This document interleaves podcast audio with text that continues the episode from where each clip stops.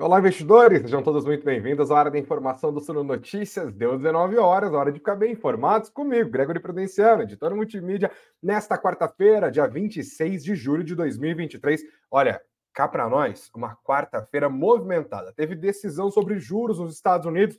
O Federal Reserve voltou a subir a taxa básica da economia americana. O Ibovespa embora tenha passado boa parte do pregão no negativo, subiu quinta alta consecutiva e assim terminou no maior fechamento desde agosto de 2021, é máxima. Já a moeda americana, mínima desde abril de 2022, ali nos 4,70 alguma coisa. Vou até dar os números para vocês logo na sequência. Além disso, o dia já começou com uma notícia positiva para a economia brasileira. A agência de classificação de risco Fitch elevou a nota do rating soberano do Brasil. Você vai entender o que, que isso significa e por que isso é importante para os negócios. Todos esses destaques, além dos destaques do mundo corporativo, por exemplo, o balanço do Santander, que frustrou muita gente, inclusive as ações acabaram não indo muito bem, e todos os outros. É... Eu quero falar outra palavra que não destaque todas as outras notícias importantes do dia agora na nossa live das 19 horas no Notícias. Não se esquece, tá? Senta o dedo no like, inscreva-se no nosso canal, compartilhe o nosso link e a você que nos segue pelas redes sociais e pelas plataformas de áudio, mesma história, like de um lado e seguir o Sono Notícias do outro. O nosso noticiário dessa quarta-feira começa em 15 segundos, é o tempo da vinheta e do like, hein?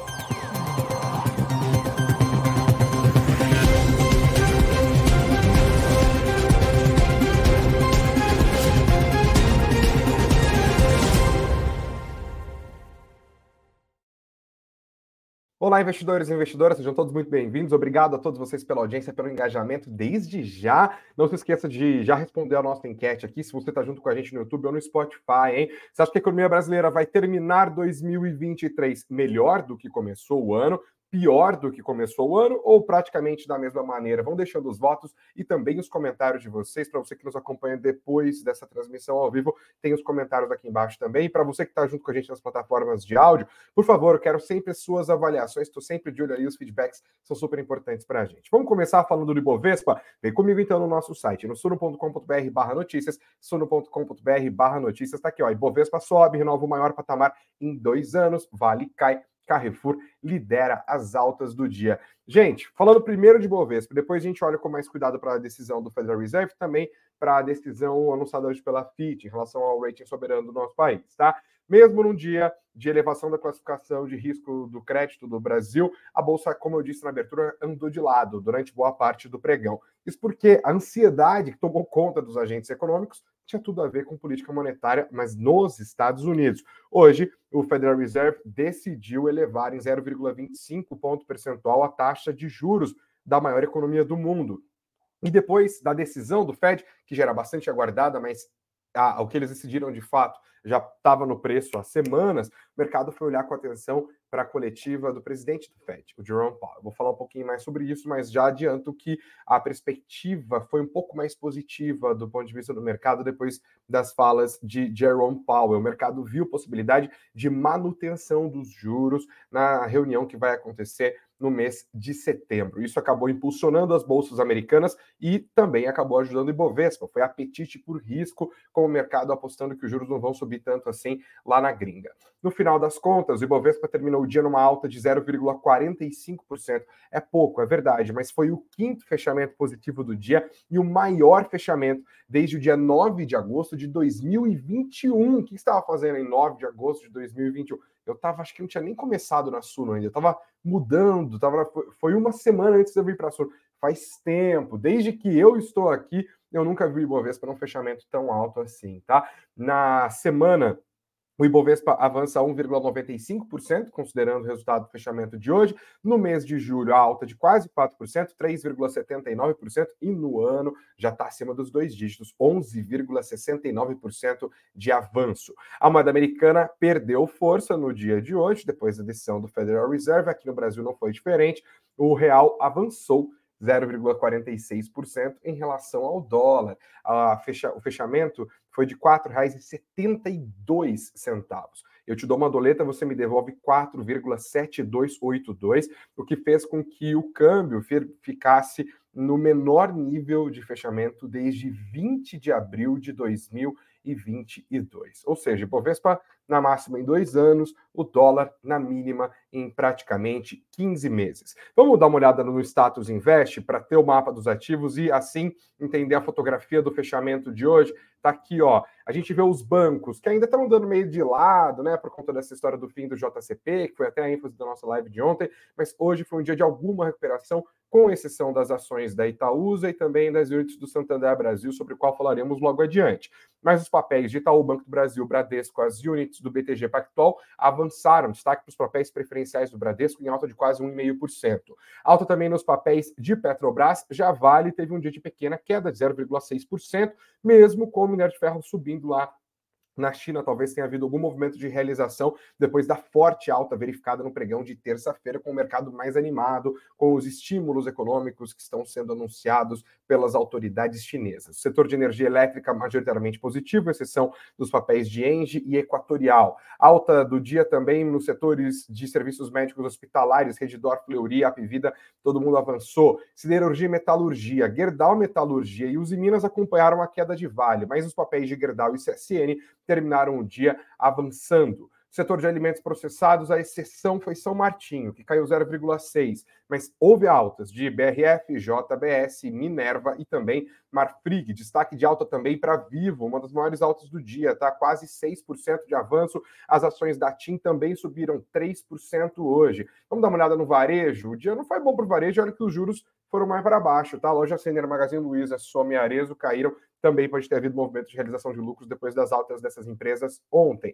Via e Pets, no entanto, terminaram o dia avançando. Setores diversos, Rent 3, que no caso são as ações da Localiza, Cogna e Idux, terminaram o dia no negativo. O saldo é esse, a maior parte dos papéis do dia acabou avançando. Entre os grandes papéis, quedas basicamente de Vale e também da Ambev, mas não foram quedas que chegaram a 1%, por exemplo, foi para baixo. Vamos dar uma olhada para o Ibovespa. Eu coloquei no Google aqui porque dá mais, é melhor para a gente conseguir é, visualizar. Lembrando que estamos falando de uma máxima do Ibovespa em muito tempo, né? Você vê o gráfico do dia, aqui o Ibovespa terminou pertinho da máxima, tá? A máxima foi atingida às 16h45, 122.695 pontos, no fechamento 122.560.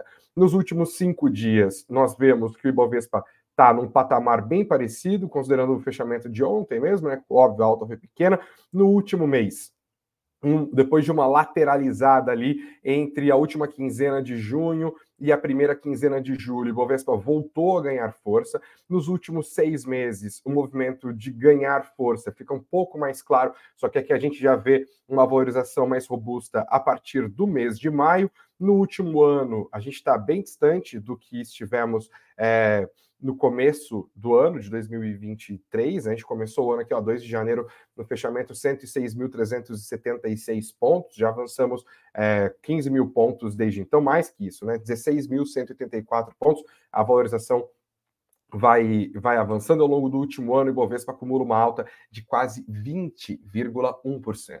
O IFIX continua recuando, tá? 0,25% hoje, 3.174 pontos, dia majoritariamente negativo, tanto para os fundos de tijolos quanto para os fundos de papel. Os fundos mistos também não tiveram um dia muito positivo. Vamos falar sobre Federal Reserve agora, e lembrando que aqui a gente vai já olhando para o Brasil no cenário internacional. A thumb dessa nossa conversa aqui é Brasil, virou queridinho dos gringos. Primeiro, vamos falar um pouquinho mais sobre os gringos hoje, que tanto fizeram preço lá nos Estados Unidos depois da decisão do Federal Reserve. Está aqui alta de 0,25 ponto percentual, como o mercado apostava que iria acontecer. Agora, os juros nos Estados Unidos estão ali naquela faixa de 5,25% a 5,50%, o que significa o maior nível de juros dos Estados Unidos ao longo dos últimos 22 anos.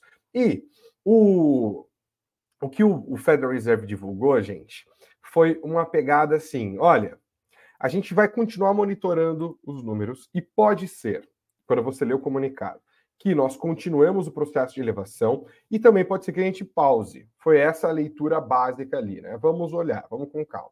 Aí o mercado, depois que leu o comunicado, que é bem resumidinho, é mais resumido que o nosso aqui no Brasil, falou: beleza, vamos dar uma olhada agora na entrevista de Jerome Powell. Lembrando que a decisão é anunciada lá com o mercado aberto e logo depois, 30 minutos depois, começa essa coletiva do presidente do Banco Central, coisa que não acontece aqui no Brasil. Isso baliza bastante as expectativas dos investidores lá na gringa, o que explica né, esse andar de lado nas primeiras, quase todas as horas do pregão de hoje, porque, enfim, a decisão sai às três, a entrevista é três e meia, o pregão acaba às cinco.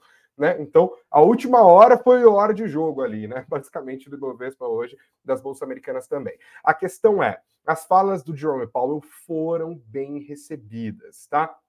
É, ele disse que subir juros até que a inflação chegue à meta de 2%, lá é 2%, é, seria uma estratégia errada. Ou seja, ah, o Banco Central americano vai continuar subindo juros, subindo juros, subindo juros, até que o, o, a inflação chegue no nível atual, no, no, nível pretendido, no nível da meta, né? Não, não devemos fazer isso, disse João Paulo. Essa seria uma estratégia errada, exagerada, né?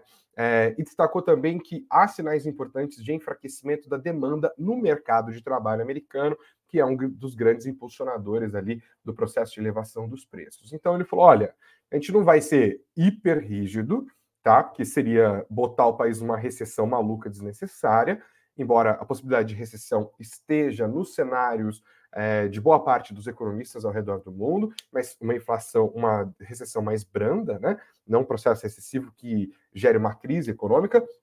E o próprio Jerome Powell destacou que há indicadores apontando para uma melhora da economia americana nesse sentido de não ser necessário continuar a subir os juros. O mercado entendeu a fala do Powell com um pouquinho mais dovish, como como que se ele tivesse vontade de fazer com que os juros parassem de subir. A próxima reunião do FONC, do Comitê de Política Monetária do Banco Central Americano, vai acontecer no mês de setembro. E a partir de agora a gente vai continuar monitorando quais serão as apostas do mercado. Logo depois da entrevista dele, a aposta que foi prevalecendo é de, de manter os juros e não voltar a subir. Lembrando que essa subida anunciada hoje aconteceu depois de uma pausa na reunião anterior, quando eles decidiram manter os juros depois de um processo de elevação de 10 reuniões consecutivas. Os juros estão no patamar bastante alto para o nível histórico lá dos Estados Unidos. Isso deu ânimo aos investidores, deu fôlego às bolsas americanas, Nasdaq, eh, SP500 e Dow Jones todas terminaram em alta, por isso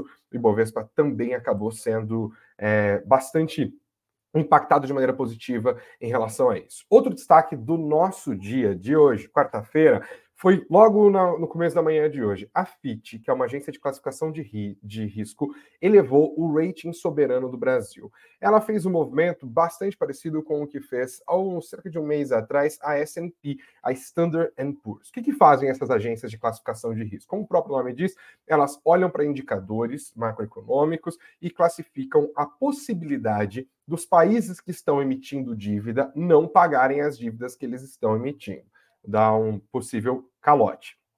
E aí eles classificam para os investidores: olha, esse país aqui tem grau especulativo, não são países eh, absolutamente seguros, ou eles têm problemas macro, ou têm um histórico ruim de pagamentos, talvez já tenham dado default em algum momento. Esses outros países aqui, você pode confiar neles. Tem uma escala de valor, né? Até chegar no famoso triple A, né? Que é literalmente um triplo A, AAA esses países você não corre muitos riscos com eles. Isso acaba balizando também os prêmios das curvas de juros. Afinal, quanto mais risco, mais um país tem que pagar juros para fazer com que as pessoas topem comprar os títulos da sua dívida. Quanto menos risco, menos juros. É o bom e velho trade-off. E essa situação é muito importante para o nosso país. Lembrando que nós já estivemos na situação de grau de investimento, né? Ou seja, em que o mercado olhou para a nossa situação econômica e falou: olha, está indo muito bem, obrigado, podem comprar sem, sem correr muito risco, sem perder o sono, os títulos da dívida do Brasil. Essa situação não continuou depois das crises que nós vivemos ali, especialmente a crise do governo Dilma entre 2015 e 2016. Mas a situação começou a melhorar nos, nos últimos meses, especialmente. A S&P saiu na frente, colocando uma perspectiva positiva, inclusive, e a Fitch nem alterou a perspectiva, eles alteraram a nota mesmo, a perspectiva da nota de crédito do Brasil está estável, mas num patamar acima e só a dois degraus de voltar ao nível de investimento. Significa que essa é uma trajetória simples? Não, a gente vai falar um pouquinho mais sobre isso. Mas vamos dar uma olhada nos destaques da FIT, porque essa é uma maneira importante de a gente conseguir entender como que os investidores gringos, os profissionais do mercado financeiro estão olhando para a nossa economia nesse momento. Eu acho isso especialmente importante, investidores, porque a gente está aqui no olho do furacão, especialmente levados por todo tipo de emoção política, e o gringo olha com um pouco mais de cautela. Ele não está nem aí se você votou no Lula, se você votou no Bolsonaro, quem você gosta, quem você não gosta, o que está acontecendo. Eu estou olhando, está tendo estabilidade política, está tendo estabilidade macroeconômica, como está sendo a condução das políticas públicas, como está sendo o, a, as perspectivas de gestão fiscal desse país, como que a política é, de juros está sendo aplicada. Aqui no nosso site você tem um bom resumo do que a FIT argumentou. Está aqui no suno.com.br barra notícias. O lead, como a gente diz no jornalismo, né, as informações mais importantes são essa aqui, ó.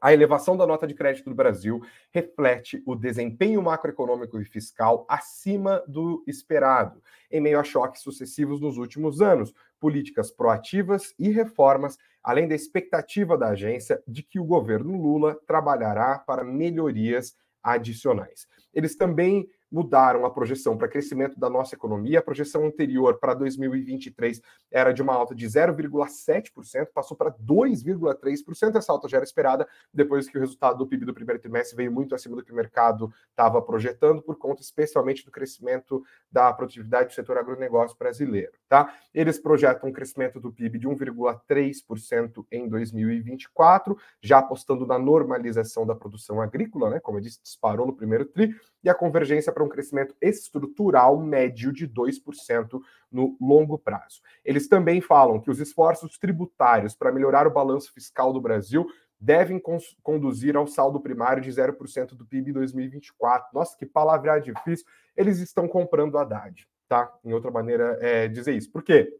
Porque, embora o mercado brasileiro olhe para as promessas de resultado primário feitas pelo Haddad quando da apresentação do arcabouço fiscal e fale tá difícil acreditar que vocês vão entregar esses números, e o governo se pôs a fazer o quê? Levantar a verba de tudo quanto é lugar, o fim do JCP entra exatamente nesse contexto, daqui a pouco eu vou falar um pouquinho sobre taxação das bets ainda, né, das, das empresas de aposta esportiva, eles estão falando, olha, a melhora do balanço fiscal deve acontecer por via de aumento de arrecadação, isso nós acreditamos, deve fazer com que o déficit primário do Brasil em 2024 seja zerado, né? ou seja, o governo consiga equivaler despesas e receitas, e um superávit de 0,5% do PIB em 2025. Ou seja, compraram o arcabouço fiscal aqui. Eles projetam que a relação dívida-PIB do Brasil deve aumentar ao longo dos próximos anos, mas um ritmo mais lento do que eles esperavam anteriormente e principalmente a partir de um ponto de partida muito melhor, porque boa parte do mercado acreditava que a gente fosse terminar o ano passado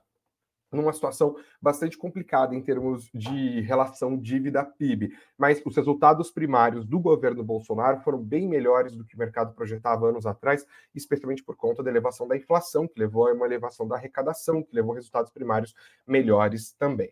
Eles dizem ainda que a nota de crédito no Brasil é sustentada porque o país tem uma economia grande e diversificada e diz que os ratings também consideram a capacidade de absorção de choques, as reservas internacionais internacionais robustas do Brasil e uma posição de credor externo líquido soberano, ou seja, a nossa dívida é majoritariamente interna. Tá? O Ministério da Fazenda olhou para o relatório da FIT e, obviamente, ficou feliz. O Haddad foi fazer política em cima disso, reiterou seu compromisso com a agenda de reformas do nosso país e disse que as reformas vão contribuir não só para a melhora do balanço fiscal, mas também para a redução das taxas de juros e melhoria das condições de crédito, ao mesmo tempo que apostam numa estabilidade dos preços, ou seja, não haverá um processo inflacionário periculoso. Tá? Vamos outros destaques do relatório da FIT, que são bastante importantes. Lembrando, esse é o olhar do gringo, dos técnicos gringos, para a economia brasileira. E aqui eles olham, óbvio, com muito cuidado, com muita cautela e sem tantos dedos, como muitas vezes a gente consegue, a gente faz aqui no nosso país, para a política. Eles começam a citar o governo do presidente Luiz Inácio Lula da Silva. Eles dizem que o governo de Lula conseguiu garantir governabilidade e avançar na agenda, apesar de um Congresso conservador e da polarização política que se manifestou inclusive nos protestos violentos no início do mandato, fazendo referência aos ataques golpistas de 8 de janeiro.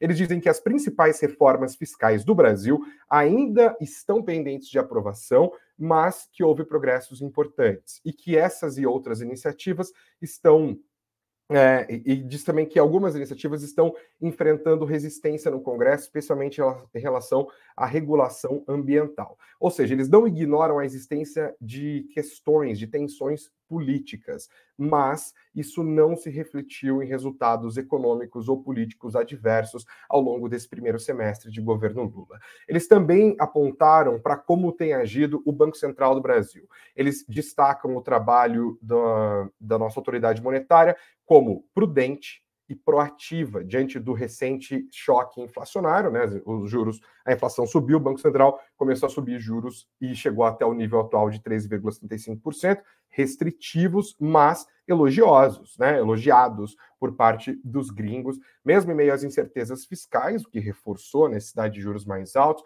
rigidez no núcleo de inflação e algum desvio para cima nas expectativas de inflação. Eles dizem, esses fatores estão diminuindo, os fatores que estressavam a curva de juros, que estressavam as expectativas de inflação mais adiante. E eles dizem, a espera é, a FIT espera que os cortes nas taxas comecem em agosto. As críticas de Lula ao Banco Central não resultaram em tentativas de introduzir grandes mudanças na estrutura de metas de inflação, e as expectativas estão melhorando após alguns nervosismos anteriores.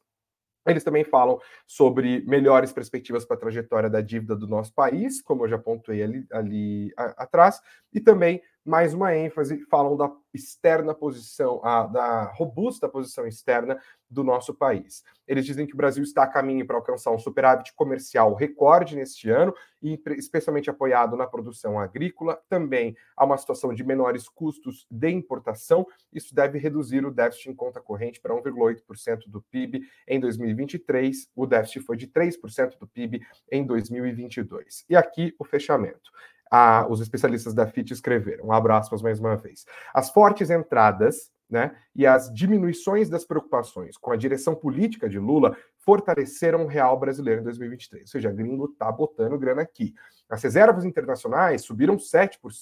Então, até agora, em 2023, para 346 bilhões de dólares em efeitos de avaliação e o cancelamento das linhas de crédito FX fornecidas no ano passado. As reservas cobrem 8,4 meses de pagamentos externos correntes estimados em 2023, entre as mais fortes da categoria BB, que é onde o Brasil está neste exato momento. Então, nós temos sim uma melhora na visão dos gringos em relação ao Brasil. Aqui na minha tela também o próprio relatório inglês, né? Fitch upgrades Brazil to BB Outlook Stable, né? Projeção de estabilidade. Mas isso não significa que a gente vai voltar para o nível de investimento aqui. Ah, tá uma delícia, tá tudo ótimo, virou uma Suécia calma, devagar com andor. Inclusive, tem essa matéria do meu colega Vitor Rezende, aqui do Valor Econômico, compilando as opiniões de alguns especialistas a partir desse relatório da Fitch Ratings hoje. E as apostas dizem que o Brasil só vai chegar no grau de investimento se tudo der certo em 2027, não é nem para o mandato do Lula neste exato momento. A avaliação é do economista-chefe da Barclays para a América Latina, o Roberto Sessensky. América Latina não, para Brasil, tá? Ele é economista-chefe é, para Brasil. Ele diz que havia um atraso em relação à expectativa apresentada pela agência cinco anos atrás, né, comparando a leitura da FIT em 2018 com a leitura da FIT em 2023 para o Brasil, e diz que desde então nós vimos não só a passagem da reforma da Previdência, mas também os resultados fiscais do governo melhorando, com a óbvia exceção de 2020, por conta dos impactos da pandemia de, de Covid-19. E argumenta: para voltarmos a ter grau de investimento, isso iria requerer mais um upgrade em 2024 ou 2025 para beber mais, o que aconteceria apenas se as receitas do arcabouço se confirmarem e de fato levarem ao aumento mais lento da relação dívida-PIB. Acho que seria difícil ver uma mudança para o patamar BBB às vésperas da eleição de 26, até porque as agências de rating tendem a ser mais conservadoras, ainda mais por ser um degrau que separa o nível especulativo do nível de investimentos. Então, temos aqui a avaliação e nós temos as perspectivas para a economia brasileira melhorando de maneira geral, né? Então, a quarta-feira, gente, foi um dia de fotografia positiva para o nosso país. Nós tivemos a segunda agência de riscos melhorando a nota do nosso país, falando, olha, as coisas estão caminhando, uma leitura de, a, de que a política brasileira está num processo de pacificação depois dos últimos anos bastante conturbados. Eles não desconhecem o PT ou o Lula, eles não estão exatamente apostando no governo Lula, mas estão apostando na necessidade de moderação política que acaba sendo levada a, a, cabo, inclusive, pela própria diferença entre o Congresso Nacional e o governo executivo. A gente tem um executivo mais à esquerda, um Congresso mais à direita. A agência Agenda Econômica tendo andado de maneira até surpreendente no primeiro semestre, né, com o arcabouço fiscal, que, como nós já vimos, foi bastante bem recebido pelo mercado aqui dentro e agora com mais clareza sabemos que também lá fora nós temos a aprovação da reforma tributária que gera uma onda de boas notícias no exterior do ponto de vista do investidor estrangeiro que está esperando uma simplificação tributária aqui do nosso país. Nós temos a melhora das expectativas dos agentes econômicos internamente falando, por conta do Boletim Focus, mostrando as expectativas do mercado convergindo para as metas de inflação. Nós temos resultados fiscais melhores do que o esperado. Nós temos o esforço do governo para aumentar a arrecadação, em pese, obviamente, toda essa discussão de, pô, a gente vai pagar mais imposto, é, embora o governo também diga que não é exatamente isso que está acontecendo, mas não é esse o ponto da discussão. O mercado está vendo isso como positivo, um esforço para entregar resultados é, primários melhores do que se esperava anteriormente, e a própria interlocução agora mais facilitada entre executivo e legislativo na, em prol da agenda das reformas também está ajudando. O resultado é esse, gente. O Ibovespa subindo, com o mercado já bem de olho na decisão de juros da semana que vem. A disputa é se vai ser uma queda de 0,25 ponto percentual ou uma queda de meio ponto percentual. A, a bolsa em um estado de bull market, atingindo seu maior valor dos últimos dois anos. O dólar caindo fortemente no menor valor dos últimos 15 meses. Se ainda há muito espaço para que isso aconteça, Talvez. A gente vai ter que olhar a balança comercial, produtividade do setor do agronegócio brasileiro, a gente vai ter que continuar acompanhando os núcleos de inflação, tanto de PCA quanto de PCA 15, acompanhar o IGPM é importante também, porque ele tem lá a inflação ao produtor, né? Por meio do IPA, que acaba antecipando o processo de elevação de preços ao consumidor em cerca de três ou quatro meses, como dizem a maior parte dos economistas, como diz a maior parte dos economistas, nós temos um cenário prospectivo melhor. E o que o Banco Central for fazer na semana que vem é bastante importante. Significa que nós estamos voando, ou que o governo está acertando em tudo, ou que o Congresso está acertando em tudo? Não. Mas nós estamos melhor do que estávamos ou do que imaginava-se que estaríamos alguns meses atrás. Que as boas notícias continuem acontecendo, porque, no final das contas, o que a gente quer mais é ganhar dinheiro. E você? Acha que o Brasil vai terminar 2023 melhor do que começou o ano, pior do que começou o ano ou praticamente na mesma? É a pergunta da nossa enquete. Você pode ir votando, deixando a sua opinião aqui e a gente vai conversando juntos. Eu já vou falar um pouquinho sobre os destaques do mundo corporativo. Hoje tem Nubank, Snag, Snag Santander Brasil, Petrobras, Copel. Ih, rapaz, Carrefour tem um monte de destaque. Mas antes, deixa eu deixar o meu cumprimento para a galera que está nos acompanhando aqui. Obrigado a você que está sentando, dando like, está interagindo com a gente. Muitos comentários, hein? Vou passar rapidamente aqui, ó. Boa noite para o Edson que nos acompanha, para não sentido como todas as noites. O Newton Ferreira falando que está preparado para o Greg Show. Imagina a generosidade sua. O Rodrigo Grafista falou que chegou atrasado hoje porque estava no plantão de dúvidas. Ele que assinou Suno Premium, hein? Siga o exemplo do Roder aqui. Tá gostando, tá aproveitando a assinatura. Obrigado pelo comentário. Ele falou aqui, ó. Quanto ao Ibovespa, estou começando a pensar cada vez mais em deixar um pouco em caixa, quer comprar, quer aproveitar oportunidades. O Rodê, obrigado pelo seu comentário. Leandro nos acompanha de Pedralva, Minas Gerais. Matemática é sua vida. Você não é do canal, hein? Quero ver o Magazine Luiza nas alturas. Estão empolgados aqui com o varejo. Varejo é sempre uma conversa um pouquinho mais complicada, hein?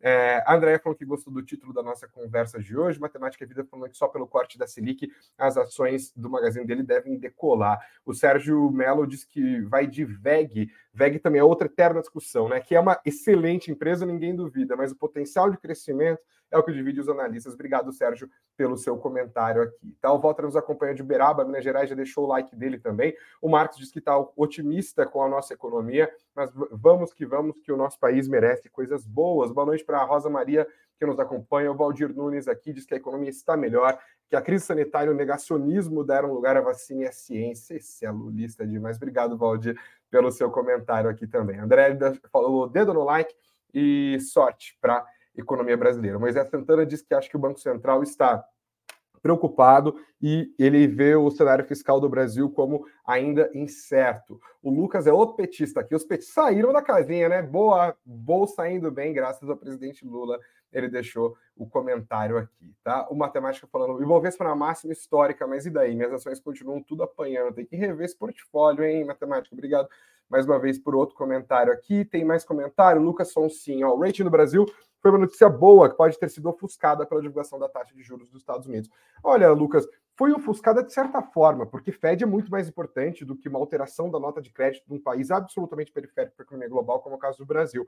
Mas isso é considerado nas decisões de investimentos, especialmente dos, dos investidores estrangeiros, porque os caras estão pagando, um monte de gente que está olhando para essas relações, tem departamentos enormes, e o impacto é basicamente no médio e longo prazo, tá? Não dá para falar, ah, saiu a nota da FIT, o dólar vai para R$ reais, o Ibovespa vai para 140 mil. É um pouco mais de cautela nisso, especialmente nesse momento em que a política monetária está fazendo tanto preço. Hoje, decisão dos Estados Unidos, semana que vem, decisão aqui no nosso país também. Obrigado aqui pelo seu comentário. Tem mais alguém aqui que eu quero destacar? Deixa eu ver tem muito, muito comentário. A Neuza está pedindo mais Like o Leandro Santos, aqui ó, Brasil não está indo nada bem como, como falam, o governo sempre querendo aumentar tributos, principalmente de quem produz, o que inibe ainda mais a competitividade dos produtos brasileiros a longo prazo. Obrigado, Leandro, pelo seu comentário aqui também.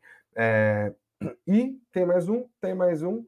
Aqui o Mequias está falando que eu estou entusiasmado com o governo lulista. Cara, eu estou lendo os números. Você viu os números, Mequias? Eu não inventei os números, não. Não estou fazendo propaganda de nada. Às vezes eu acho que tem uma galera que é tão antipetista, queria que o Brasil capotasse só para poder ter o prazer de entrar no grupo do Zap e brigar com os primos, com os parentes. Geralmente é os tio e o sobrinho, né? Os tio brigar com o sobrinho falando: ah, olha só, eu falei, o PT, Venezuela. Pelo amor de Deus, estamos no Brasil, estamos trabalhando no Brasil, estamos investindo no Brasil, tem mais é que melhorar mesmo. Se o Lula ganhar crédito político por isso, faz parte de como a democracia funciona. Não tem um monte de bolsonarista que acha também que boa parte da melhora econômica do momento tem a ver com o governo Bolsonaro, com a reforma da Previdência, com a condução do Paulo Guedes, está tudo valendo, gente. O importante é o progresso, independente de quem seja o político. Eu quero mais é que o Lula possa discursar um monte, falando como melhorou por culpa dele, mesmo que ele não tenha grande participação nisso. Faz parte, estamos aqui, estamos trabalhando, estamos investindo. Vamos olhar agora para os destaques do mundo corporativo. Nessa quarta-feira, a gente começa pelo Nubank. Olha só, projeção da XP Investimentos para o Nubank, que atingiu 80 milhões de clientes aqui no Brasil, hein? Está competindo de igual para igual em termos de número de clientes com os grandes bancos. Calma, não me entenda mal. Nubank vai ter mais inadimplência em 2023, o perfil de crédito deles é assim, olhando para os números do segundo trimestre, mas vai reverter prejuízo com lucro de 191 milhões de dólares. É a projeção da XP para o roxinho. Eles dizem que, mesmo que os novos clientes do Nubank tenham um custo menor, Considerando o indicador de receita média mensal por cliente ativo, a expectativa é de que a evolução das safras antigas deve compensar o efeito de aumento de inadimplência dos novos clientes, o que deve fazer com que o Nubank reporte um trimestre de retorno sobre patrimônio crescente na operação brasileira. Eles destacam, por fim, embora prevejamos, ou palavra feia, uma inadimplência ainda crescente, esperamos que a expansão da margem financeira do NU se destaque e mantenha a boa inércia dos resultados. Eles projetam 191 milhões de dólares de lucro para os resultados do Nubank no segundo trimestre de 2023, uma margem lucra, uma margem lucra, uma margem bruta de 46%. No mesmo período do ano passado, o Nubank registrou um prejuízo de 30 milhões de dólares, tá bom? É, mais um destaque de hoje, Snag. Ó, você que está de olho nos fundos da Suno Asset, especialmente no Snag, que é o nosso Fiagro aqui, o Snag está, vai passar por um desdobramento de cotas, o famoso split. Tá? A Suno Asset informou isso ao mercado na tarde de ontem, terça-feira.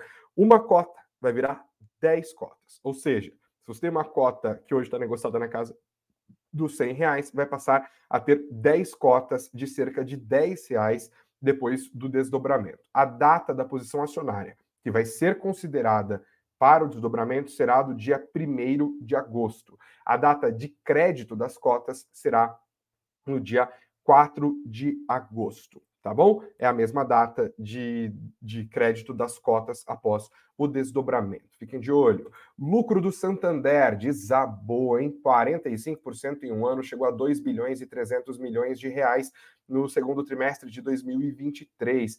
O, lucro, portanto, foi reduzido em 45% na comparação anual, mas quando a gente compara na margem, né, segundo TRI de 23 contra primeiro TRI de 2023, uma alta de 7,9%. O BTG Pactual analisou os números do Santander Brasil, que está puxando o carrinho ali dos grandes bancos brasileiros que vão divulgar os seus números agora do segundo TRI. Eles dizem que os números do Santander foram fracos e abaixo das expectativas. Está aqui os destaques também no nosso site, tá? É, eles dizem que o Santander foi o primeiro banco incumbente a experimentar uma desaceleração no crescimento de crédito e a mostrar um aumento das non-performing loan, falando dos é, empréstimos bancários que não foram pagos pelos clientes, o que obviamente gera um ônus imediato pelo aumento da inadimplência. Tá? É, eles também dizem que os níveis são altos dos empréstimos no Santander Brasil, que há o menor índice de cobertura, e com isso os analistas do BTG Pactual ficam cautelosos com o cenário de possível recuperação rápida das margens de lucro do Banco Santander Brasil e pontuam: não vemos justificativa para alterar a nossa recomendação de venda neste exato momento. Eu nem vi quanto ficaram as units do Santander Brasil hoje, queda de 0,34%, R$ 29,35. Outro destaque foi para a Petrobras, que soltou um desmentido aqui, que pode ter assustado muita gente. Não desmentido em si, mas a notícia que motivou o desmentido. Isso porque houve uma reportagem do Valor Econômico dizendo que alguns investidores podem ter podem entrar na justiça para fazer com que a empresa estatal faça um ressarcimento de milhares de investidores, na verdade, por conta de informações incompletas e falsas divulgadas pela Petrobras entre 2010 e 2015. O que, que os petistas vão falar aqui na live agora? Né? Quem está governando o Brasil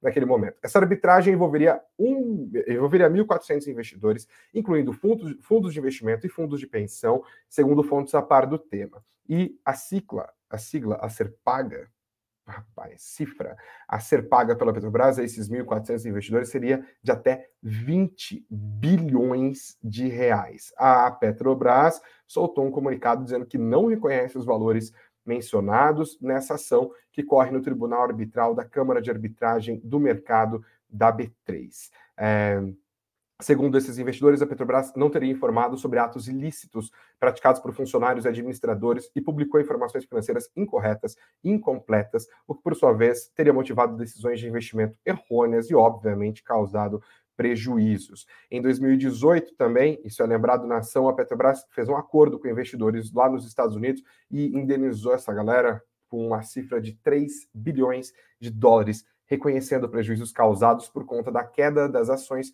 por, é, motivadas pelos casos de corrupção. A Petrobras disse que trata-se de uma decisão meramente parcial, que enfrenta uma questão preliminar, mas que não define questões relevantes do direito, como existência de ato ilícito, culpa, nexo causal, mensuração de dano, dentre outros temas, e que a decisão não determina o pagamento de valores e que os tais 20 bilhões de reais citados na reportagem não possuem respaldos em documentos. Outro destaque vai para a Copel, que está iniciando a sua oferta de ações, mesmo sem o aval do Tribunal de Contas da União para a sua operação. Essa emissão de ações da Copel, Companhia de Energia do Estado do Paraná, é o processo de privatização da empresa. Eles querem levantar até 5 bilhões de reais para diluir a participação do governo do Estado do Paraná e transformar a Copel numa corporation, limitando a participação dos acionistas a 10% do conselho de administração cada, independente da posição acionária, tá? O TCU precisa dar o aval sobre o bônus de outorga que será pago pela Copel na renovação de concessões hidrelétricas, valor estimado em 3 bilhões e 700 milhões de reais. Outro destaque, falei que o governo está com fome, tá aqui, ó, taxa BET, apostas online, taxação de empresas sobe para 18% com publicação de medida provisória do governo Lula. Eles costuraram uma taxação maior das operadoras para triplicar a arrecadação do Ministério do Esporte. Tributação sobre empresas de aposta online passou de 16% para 18% da receita obtida com os jogos, subtraídos os prêmios pagos aos apostadores. O repasse ao Ministério do Esporte passou de 1% para 3% da arrecadação. A Receita é, estima que a arrecadação seja de até 2 bilhões de reais com a nova cobrança para 2024, mas com uma possível regulamentação completa desse mercado, o governo prevê um montante de até 12 bilhões de reais em receita por ano. As bets estão no radar do governo, que, como eu disse, quer aumentar a sua arrecadação. Outro destaque vai para o Carrefour. O Carrefour Brasil, no caso, está analisando fechar lojas em um pacote de vendas de ativos imobiliários. A informação foi divulgada pelo próprio diretor financeiro da companhia, o Eric Alencar, numa conferência com os resultados do segundo trimestre, realizada ontem.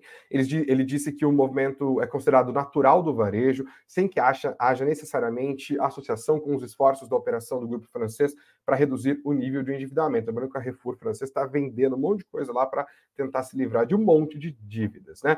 Ele disse que o Carrefour Property, que é a unidade de negócios que atua na gestão do portfólio imobiliário do grupo no Brasil, é um projeto grande e que há centenas de ativos ali dentro. Ele não, não quis comentar também rumores do mercado de que o Carrefour estaria negociando venda de lojas com o grupo Mateus, que tem uma forte presença na região nordeste do nosso país, e disse que o Carrefour está se mostrando cauteloso com o comportamento dos consumidores no segundo semestre, embora eles esperem um ciclo de corte nas taxas de juros. Eles pontuaram: não teremos uma queda abrupta dos juros. Não vai mudar a situação dos brasileiros na hora de pagar suas contas no mês. Mas essas negociações ali são incluídas é, e o Carrefour pode acabar vendendo parte dos imóveis e também não querendo alugar esses imóveis que ele vai vender, por isso, possibilidade de fechamento de algumas lojas. Continuaremos a monitorar, o varejo brasileiro está rendendo muita notícia também ao longo dos últimos dias. Vamos fechar a nossa conversa, gente? Perguntei para a audiência do Suno Notícias o que, que ela acha em relação à economia brasileira no fim de 2023. Vai terminar melhor, pior ou na mesma do que no começo de 2000, do, do que no começo desse ano? 70% da audiência está positiva, achando que a economia vai terminar o ano melhor do que começou.